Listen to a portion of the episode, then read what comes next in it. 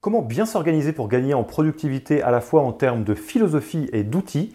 Il y a peu d'ouvrages qui répondent aussi bien à cette question que l'excellent La 25e heure. Écrit par Baudine, Guillaume Declerc et Jérôme Dumont, La 25e heure a la particularité d'être en fait un ouvrage qui collectionne les meilleures pratiques et outils d'organisation personnelle de plusieurs centaines d'entrepreneurs. C'est un ouvrage qui a effectivement été créé par ces trois auteurs, écrit par ces trois auteurs, mais dans lequel on trouve des principes qui viennent de tout un tas d'autres entrepreneurs. Rendons à César ce qui appartient à César. L'objectif de cette vidéo est de vous partager les éléments principaux de la colonne vertébrale d'organisation personnelle que vous trouverez dans ce livre. Vous l'avez donc compris entre les lignes, au-delà du contenu de cette vidéo, nous vous conseillons fortement de découvrir cet ouvrage dans son intégralité, qu'il s'agisse de la version papier, Kindle ou audiolivre. D'ailleurs, on vous met le lien dans la description pour avoir accès à cet ouvrage. Maintenant que l'hommage est posé, allons-y.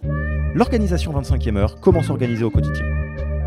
Avez-vous déjà rêvé de reprendre votre job d'avant manager, quand vous aviez beaucoup plus de contrôle sur vos journées, votre agenda, votre organisation et votre to-do list? Avez-vous des fois l'impression que votre agenda et votre boîte mail sont en fait des to-do list dans lesquels n'importe qui peut mettre absolument n'importe quoi? Si c'est le cas, il est vraiment l'heure de reprendre le contrôle sur votre organisation personnelle et de suivre le régime 25e heure. Et pour commencer, l'urgence numéro 1 est bien évidemment de bien poser ses priorités, connaître votre plan de match ou le domino sur lequel vous devrez poser votre attention pour faire tomber tous les autres dominos en cascade une fois que vous aurez mis suffisamment d'efforts sur le premier. Qu'il s'agisse d'un objectif écrit ou non, personnel ou professionnel, vous devriez toujours avoir vos priorités en tête car vous pourrez passer ensuite tous les items de votre to-do au travers de ce filtre pour vous poser la question d'à quel point ils sont prioritaires ou non. Si quelque chose vous aide à atteindre vos objectifs, c'est prioritaire. Si ça ne vous aide pas, ça ne l'est pas. C'est aussi simple que ça. Alors, si c'était aussi simple que ça, ça serait la fin de la vidéo dès maintenant et il me reste encore pas mal de choses à vous dire. Donc, rentrons dans les détails étape par étape de comment est-ce qu'on peut vraiment organiser ces tâches au régime 25e heure. Première étape, supprimer. Commençons par le commencement avec l'intégralité des choses qui sont potentiellement dans votre to-do. Et prenons un, un item au hasard.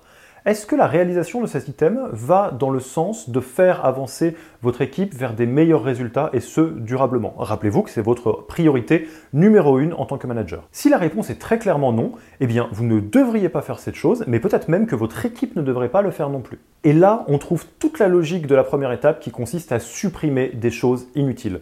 La productivité, ce n'est pas faire beaucoup de choses, c'est avancer vite. Et pour avancer vite, il faut choisir ses batailles. Et la meilleure manière de choisir ses batailles consiste à supprimer supprimer des items dans votre to-do list qui ne servent à rien ou pas suffisamment à grand chose par rapport à vos objectifs. Or, au quotidien, vous recevez des tonnes et des tonnes de sollicitations ou d'assignations de tâches en tout genre, qu'elles viennent de vous-même, de l'extérieur, de votre boss. La réalité, c'est que votre to-do list ne désemplit jamais. Et si vous avez pris l'habitude de dire oui à tout, laissez-moi vous dire que vous êtes foutu. Vos journées vont se remplir très très vite, les unes après les autres. Il est donc crucial à cette étape de savoir supprimer des tâches inutiles et donc d'apprendre à dire non pour vous et pour votre équipe. Il existe en réalité deux raisons qui expliquent pourquoi vous avez tendance à dire oui trop souvent. Première raison, vous n'avez pas suffisamment bien défini votre cap et vos objectifs, et du coup, répondez oui à toutes les questions, parce que bah, ça peut toujours servir, c'est utile, ça a l'air très intéressant. Auquel cas, retour à l'outil du plan de match pour bien fixer votre cap et seulement ensuite vous pourrez vous organiser. Deuxième raison, la plus répandue, vous avez peur. Peur des conséquences de votre refus, peur de blesser, peur de vous faire mal voir professionnellement, peur de ce que ça pourrait dire de vous. Bref, les raisons sont nombreuses. Prenons un exemple que la plupart d'entre nous ont vécu, le fait de recevoir une sollicitation sur LinkedIn un peu obscure, c'est quelqu'un que vous ne connaissez pas qui vous propose d'aller faire un déjeuner pour un objectif qui n'est pas très clair. Évidemment, à cette étape-là, si la personne n'arrive pas à vous donner plus de raisons de la rencontrer, vous ne devriez pas la rencontrer vraiment, à moins que ce soit quelqu'un que vous connaissez de visu, de nom, bref, que vous aviez envie de rencontrer de toute façon. Voici la réponse que vous pouvez faire. Hello Paul, merci beaucoup pour ton message, pour l'intérêt pour la boîte et merci beaucoup pour ta proposition. Pour autant, en ce moment, nous sommes vraiment très focus et n'acceptons pas de déjeuner à l'extérieur car nous sommes vraiment concentrés sur nos sujets du moment. Ceci étant, si tu as des questions sur lesquelles je peux t'apporter des réponses rapidement, n'hésite pas à me les partager par mail et je me ferai vraiment un plaisir d'y répondre si j'en ai la capacité. À la prochaine La porte n'est pas ouverte à une négociation, vous n'allez pas le rencontrer en déjeuner. Pour autant, vous avez ouvert la porte à une discussion par mail pour garder le lien, ce qui est beaucoup moins chronophage, et seulement en fonction des questions, vous pourrez décider d'à quel point vous rentrez en détail dans les réponses ou non. Résultat, vous dites non de manière totalement claire, tout en gardant de l'empathie et donc un bon relationnel. CQFD. Deuxième étape, automatiser.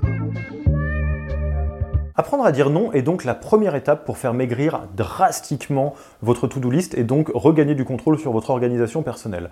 Une fois que c'est fait, que reste-t-il à faire? Est-ce qu'on doit faire les items? Pas tout de suite. S'il y a des tâches dans votre to-do list, si petites soient-elles que vous faites plusieurs fois dans la semaine, laissez-moi vous dire qu'il y a 99% de chances qu'il soit possible de les automatiser. Alors, penchons-nous sur le sujet. Ça ne sert à rien de faire encore et encore et encore quelque chose qu'un petit outil pourrait faire à votre place. Et si en m'écoutant vous vous dites oui mais moi j'ai aucune compétence technique, vous inquiétez pas, la plupart des outils sont très très très simples à mettre en place. Voici une liste non exhaustive des tâches du quotidien que vous pouvez automatiser très facilement. Vous utilisez souvent les mêmes mails, vous avez l'impression de rédiger les mêmes mails encore et encore. Si vous êtes dans un environnement Gmail, il est temps d'utiliser les templates Gmail. Et laissez-moi vous dire que si vous êtes dans la prospection commerciale, où vous avez des relances qui sont toujours les mêmes ou des mails d'approche qui sont toujours les mêmes, ça va vraiment vous changer la vie. Vous aimeriez pouvoir avoir les bénéfices du template Gmail, mais hors Gmail, voire même avoir accès à des petits bouts de phrases qui sont en fait des bouts de phrases que vous répétez souvent, il est temps de passer à un autre outil. Vous pouvez utiliser Atext ou Text Expander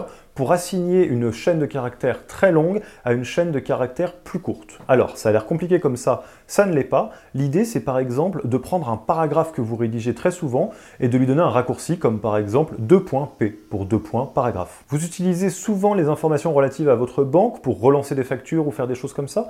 Assignez simplement le raccourci 2 points banque, B-A-N-Q-E par exemple, et à chaque fois que vous aurez besoin de ces informations, plutôt que de les chercher, vous taperez 2 points banque et il y a tout qui va s'aligner. Vous avez besoin de souvent écrire le même mail de relance, mais que vous avez envie d'utiliser sur LinkedIn, assignez-le à 2 points relance, et la prochaine fois que vous êtes en environnement LinkedIn, tapez 2 points relance et ça va écrire tout le mail à votre place. Autre exemple, vous passez vos journées à organiser des événements dans vos agendas et la chorégraphie est toujours la même. Vous essayez de trouver le bon créneau, il y a des allers-retours par mail, ça dure des plombes et des plombes. Bref, c'est du temps qui est perdu et qui n'est pas particulièrement agréable.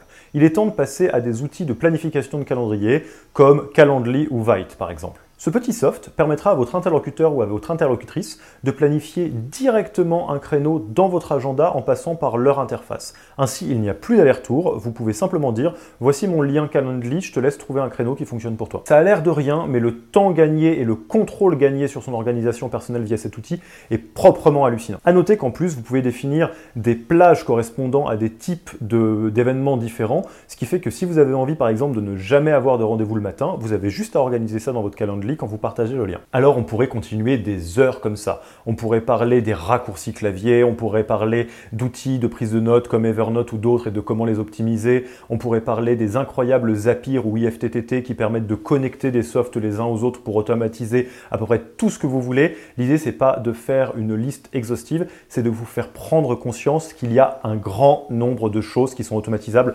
facilement, sans compétences techniques et avec un budget qui est parfois inexistant ou en tous les cas très très très réduit. Et du coup, je préfère vous laisser avec ces deux phrases. Si vous vous surprenez à faire la même chose plusieurs fois par semaine, creusez, creusez, renseignez-vous et vous allez vous rendre compte qu'il y a une manière de l'automatiser. C'est à peu près sûr, on est au 21e siècle. Hein. Ensuite, lisez la 25e heure pour trouver une inspiration quasi infinie sur tout ce qu'il est possible de faire. Je vous ai donné vraiment que la pointe de l'iceberg. Il y a tout un tas de choses qui peuvent être faites pour automatiser votre quotidien. Troisième étape, déléguer. On a supprimé des tâches qui ne servaient à rien et qui vous détournaient de vos objectifs. On a automatisé les tâches qui peuvent l'être. Qu'est-ce qui reste à faire? On va les faire ces tâches finalement? Pas si vite, il y a encore quelque chose que vous pouvez faire. Le dernier filtre consiste à déléguer le plus de tâches que vous pouvez déléguer. Alors, l'art et la manière de déléguer est un sujet à part entière assez compliqué, donc c'est pour ça qu'on en parlera dans un autre module. Hein. ça va arriver assez vite, vous inquiétez pas.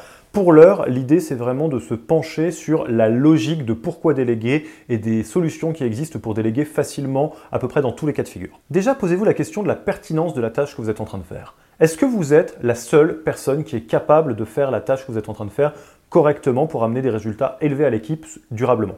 Si la réponse est non, ah, il est peut-être l'heure de se poser la question de si vous ne pourriez pas ou ne devriez pas la déléguer. Pourquoi est-ce problématique de passer du temps sur des tâches que d'autres peuvent faire? Eh bien car mécaniquement, ça vous laisse moins de temps sur des tâches que vous êtes le seul ou la seule à pouvoir faire. Attention, même si ça ne vous dérange pas de faire cette tâche, voire même que vous l'aimez un peu bien, c'est de votre responsabilité de déléguer le plus possible, d'une part pour faire monter en compétences et en qualité d'exécution tous les membres de votre équipe. Quand ils peuvent prendre en responsabilité une tâche que vous faisiez avant, c'est souvent très très bien pour leur évolution personnelle.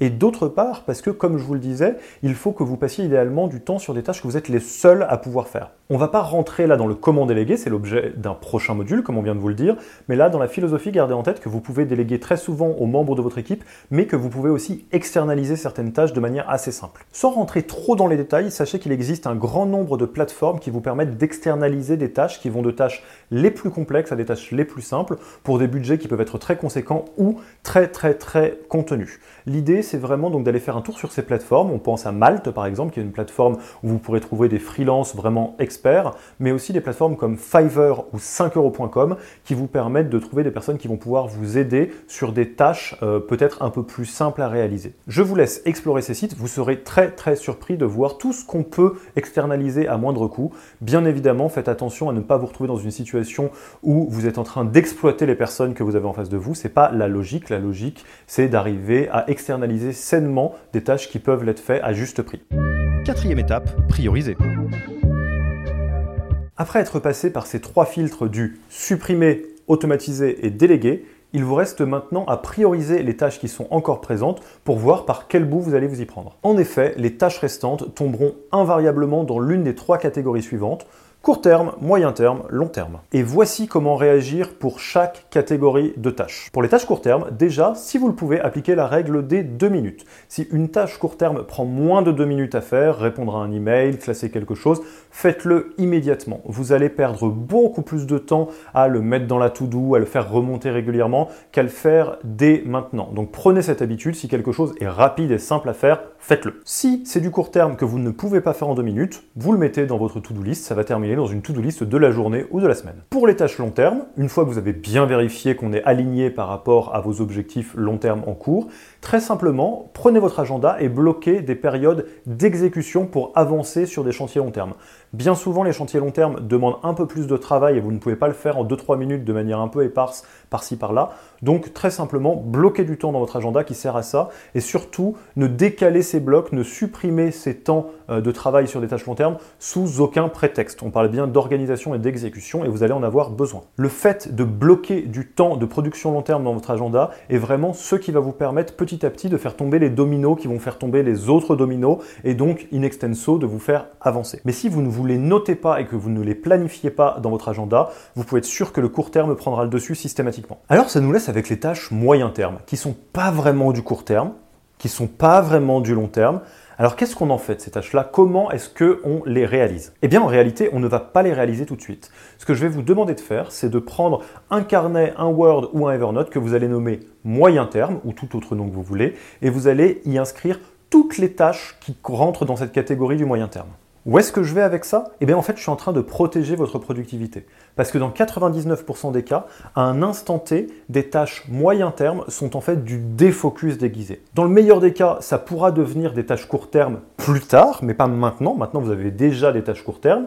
Ou ça pourrait être des tâches long terme qui vont arriver un petit peu plus tard. Mais dans beaucoup de cas de figure, c'est simplement des bonnes idées, et c'est souvent des très très bonnes idées, mais qui n'ont pas vraiment de raison d'être à l'instant T, et surtout qui ne vont pas s'envoler où que ce soit. Vous pouvez les garder en tête, vous pouvez les garder notés quelque part, et vous reposer la question d'à quel point vous allez les intégrer dans une nouvelle to-do plus tard. Mais alors, la clé, c'est de les noter. Parce que si vous ne les notez pas, si vous les gardez en tête, elles vont vous polluer l'esprit. Vous allez faire tout ce que vous pouvez pour éviter de les oublier, donc vous allez les faire tourner, les répéter, vous allez fantasmer dessus, vous dire ah ouais mais cette idée de campagne marketing elle est hyper fun, on devrait la faire, alors qu'en réalité vous devriez vous poser la question d'à quel point c'est le bon moment pour réaliser cette tâche ou pas. Alors que si vous le notez, sur un petit euh, tableau ou une petite note, comme on l'a vu, rien ne vous empêche de revenir régulièrement sur cette liste-là pour vous poser la question de la nature de ces tâches. Est-ce que ces tâches sont devenues des tâches court terme, long terme ou moyen terme? Parce que bien souvent, ces tâches moyen terme vont finir par avoir leur utilité, mais des fois beaucoup, beaucoup plus tard,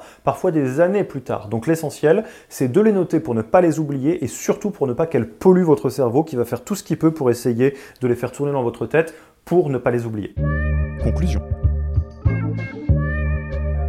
Que de règles, que de règles Mais pas de panique, vous n'êtes absolument pas censé intégrer tout ça d'un seul coup. Voyez plutôt votre organisation personnelle comme un édifice à construire jour après jour, patiemment, brique par brique. Vous avez tendance à avoir beaucoup de mal à dire non et en plus vous venez de vous en rendre compte spécifiquement en prenant cette vidéo, bah peut-être qu'il est intéressant d'apprendre à dire non dès maintenant et de continuer à travailler sur cette étape-là avant de passer à celle d'après. Ça vaut le coup d'apprendre à masteriser l'étape de suppression d'items qui, sont inutiles dans votre to-do avant de passer à l'automatisation. A l'inverse, vous avez l'impression de déjà tout faire dans ce que je viens de vous dire, eh bien lisez la 25e heure si ce n'est pas déjà fait pour aller encore quelques crans plus loin et passer à un niveau d'expertise encore bien plus avancé quand il s'agit de votre organisation personnelle. Et là, vous pourrez rentrer dans d'autres sujets du genre comment gérer sa veille, comment gérer ses notifications, que faire sur son ordinateur et sur son téléphone. La liste est vraiment infinie. À vous de jouer pour voir par quel bout commencer à travailler votre organisation personnelle. Comme d'habitude, n'hésitez pas à échanger sur la communauté, surtout si vous avez des tips. Moi, j'aime beaucoup l'organisation personnelle, donc s'il y a des choses dont on n'a pas encore parlé, je serais ravi de les euh, découvrir. Donc n'hésitez pas à les partager dans la communauté. Et sinon, rendez-vous en visio pour échanger de vive voix. À bientôt